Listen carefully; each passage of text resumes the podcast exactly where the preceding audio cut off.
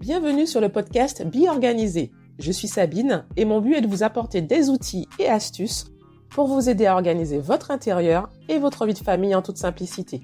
Grâce à des systèmes qui vous conviennent, vous pourrez alors consacrer du temps à ce qui compte le plus pour vous.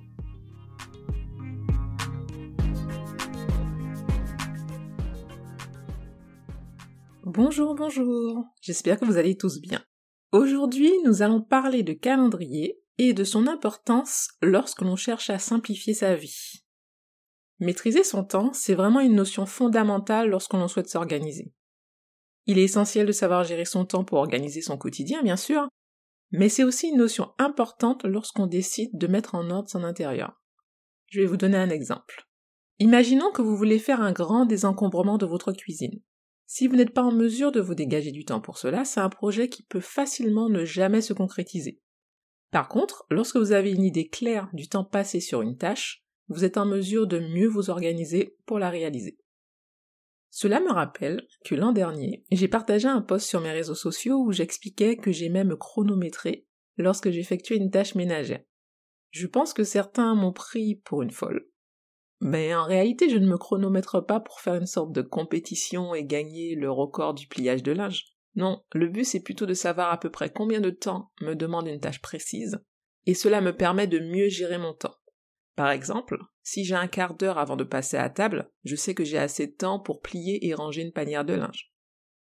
En gros, savoir combien de temps me demande chaque action m'aide à organiser mes journées. Et si vous n'avez jamais pensé à le faire, je vous encourage à essayer au moins une fois. Maintenant que nous avons vu l'importance de la gestion du temps dans l'organisation, revenons sur le seul outil vraiment indispensable, le calendrier. Lorsqu'on en a une vie chargée, avec une famille, des enfants, une carrière, des loisirs, des amis, il est impossible de retenir tous nos rendez-vous, nos obligations, nos idées dans notre cerveau. C'est pour cela qu'il vous faut un calendrier. Non seulement il va vous permettre de vous rappeler de vos diverses obligations, mais c'est aussi grâce à lui que vous allez pouvoir répartir vos différentes actions sur une journée ou une semaine, et finalement vous rapprocher de ce fameux équilibre que nous cherchons tous. Aujourd'hui, je vous propose de faire un tour d'horizon des outils disponibles. Si vous n'avez pas encore d'outils, ou si vous n'êtes pas satisfait de votre calendrier actuel, j'espère que cela vous aidera. Vous avez globalement deux types d'options, les options digitales et les options papier. Parmi les options digitales, vous avez tout d'abord le calendrier en ligne. C'est le plus simple à se procurer puisqu'il est gratuit. Si vous avez une adresse mail, vous avez certainement un calendrier associé, que ce soit Outlook, Hotmail, Gmail. Ce calendrier, vous pouvez le consulter depuis votre ordinateur, mais vous pouvez aussi télécharger une application correspondante qui va vous permettre de l'utiliser sur votre téléphone ou votre tablette. Ainsi, vous l'aurez partout avec vous. Vous pouvez aussi utiliser des applications pour utiliser vos calendriers, Personnellement, c'est ce que je fais. J'utilise l'application One Calendar. Toujours côté digital, vous avez aussi à votre disposition de nombreuses applications comme Family Wall, Family Calendar, Cozy, qui vous permettent de gérer non seulement votre calendrier, mais aussi des listes diverses et de les partager avec les membres de votre famille. Alors voyons globalement les avantages et les inconvénients du calendrier digital.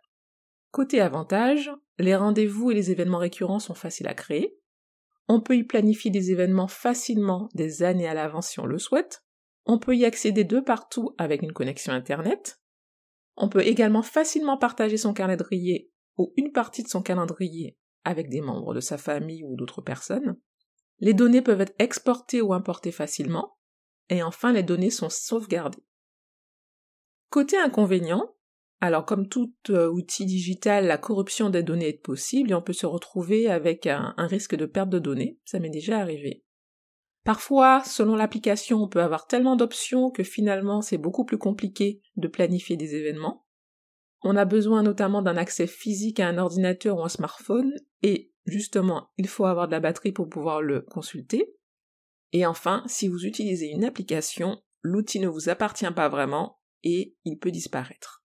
Dans tous les cas, si vous n'avez pas encore d'outils, je vous conseille de commencer par utiliser un calendrier électronique, de par sa facilité d'utilisation et de son coût très réduit, voire inexistant. La seconde option, c'est le calendrier papier. Et là aussi, une offre énorme s'offre à vous. Alors, quels sont les avantages et inconvénients du calendrier papier? Au niveau des avantages, je dirais qu'il est idéal pour les personnes qui ont besoin d'écrire pour organiser et structurer leurs idées. Il est facile à utiliser, pas besoin d'être un expert en technologie, et vous n'avez pas besoin de batterie pour l'utiliser. Enfin, au niveau des inconvénients, on peut difficilement le partager avec d'autres personnes. L'espace physique reste limité. Les événements récurrents doivent être saisis manuellement. Et il doit être remplacé chaque année. En matière d'outils papier, quelles sont vos options? En premier lieu, vous pouvez opter pour un calendrier mural. Il est parfait pour le partage d'informations en famille, car vous pouvez l'afficher dans un lieu de passage chez vous. Beaucoup de marques en proposent actuellement. Personnellement, mes préférés sont le Mémoniac et le Frigo Bloc. Mais vous pouvez tout aussi bien utiliser un tableau blanc ou imprimer des feuilles depuis Internet. Le calendrier mural va vous permettre de suivre les emplois du temps de chacun, les rendez-vous. Il est aussi très utile pour noter les menus et les courses pour une communication familiale optimale. Ensuite, vous avez le classique agenda qui va vous permettre de suivre votre planning jour après jour. Vous pourrez aussi y prendre des notes, y noter vos contacts et vos pensées. Un cran au-dessus, vous avez le planeur. Les planeurs sont très en vogue en ce moment. Ils ont pour vocation de vous aider à organiser votre vie en un seul endroit.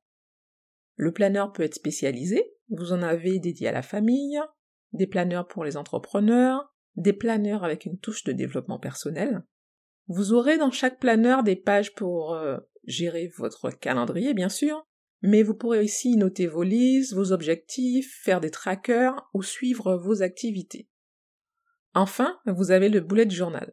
Le bullet journal se rapproche du planeur, mais son atout, c'est qu'il est entièrement personnalisable. Vous n'avez besoin qu'un d'un carnet et d'un stylo pour débuter. C'est un système qui va vous permettre de documenter votre vie, vos listes de tâches, vos rendez-vous, vos notes. Enfin bref, une méthode totalement personnalisable pour s'adapter à vos besoins. Alors comment choisir dans une telle offre? Je vous conseillerais de prendre une feuille de papier, un stylo et de faire une liste de toutes les raisons pour lesquelles vous souhaitez utiliser un agenda, un planeur, un calendrier. Est-ce que vous voulez l'utiliser pour le travail ou pour votre vie personnelle ou peut-être pour les deux? Est-ce que vous souhaitez y suivre vos rendez-vous? Allez-vous y noter votre emploi du temps et celui de votre partenaire également? Souhaitez-vous l'utiliser pour votre liste de courses, votre routine de ménage, votre budget? Souhaitez-vous pouvoir y noter votre planning des repas? Est-ce que vous voulez y évaluer votre journée? Est-ce que vous voulez prendre des notes? Y noter vos dépenses quotidiennes? Allez-vous traquer votre sport, la quantité d'eau que vous buvez par exemple Toutes ces informations que vous allez noter vont vous permettre de faire votre choix. Si vous optez pour un agenda papier, vous devrez également réfléchir à la mise en page. Avez-vous besoin d'une vue mensuelle, d'une vue hebdomadaire ou d'une page par jour?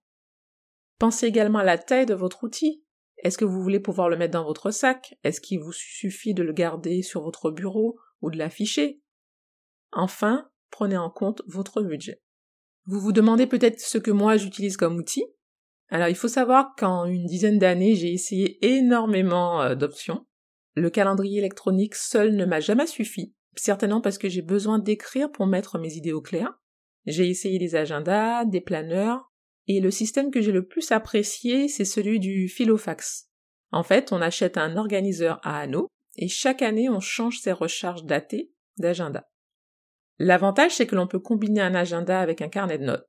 J'ai même appliqué les principes du bullet journal dans mon organiseur, justement. Vous trouverez un article dédié sur le blog.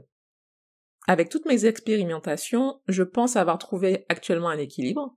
J'ai un système hybride puisque je combine un agenda électronique où je note mes rendez-vous. Cela me permet de le partager avec mon mari. À côté, j'ai aussi un organiseur. Mais cette année, je n'ai pas acheté des recharges Filofax, j'ai choisi de tester les recharges de MyAgenda 365, qui d'ailleurs propose aussi des planeurs et des petits agendas.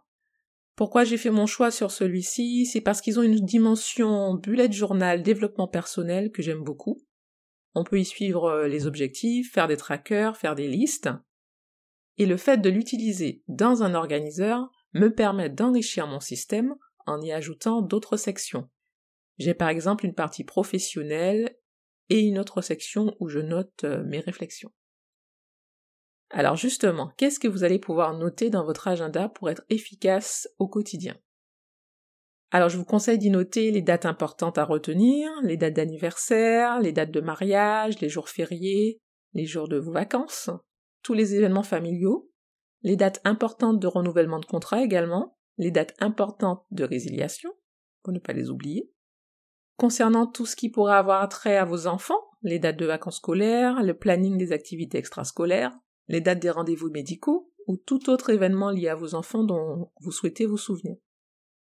Concernant votre vie professionnelle, je vous conseille d'y noter également vos voyages professionnels, les dates limites importantes concernant les projets, les événements professionnels également.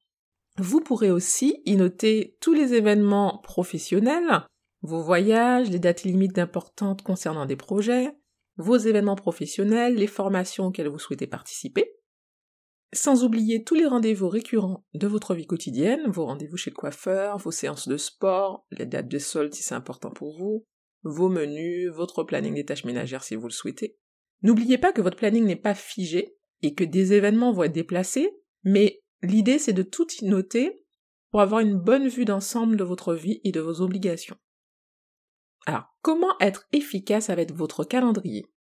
Tout d'abord, il faut que vous l'ayez toujours à portée de main. S'il reste dans un tiroir à l'abri des regards, vous aurez peu de chances de l'utiliser.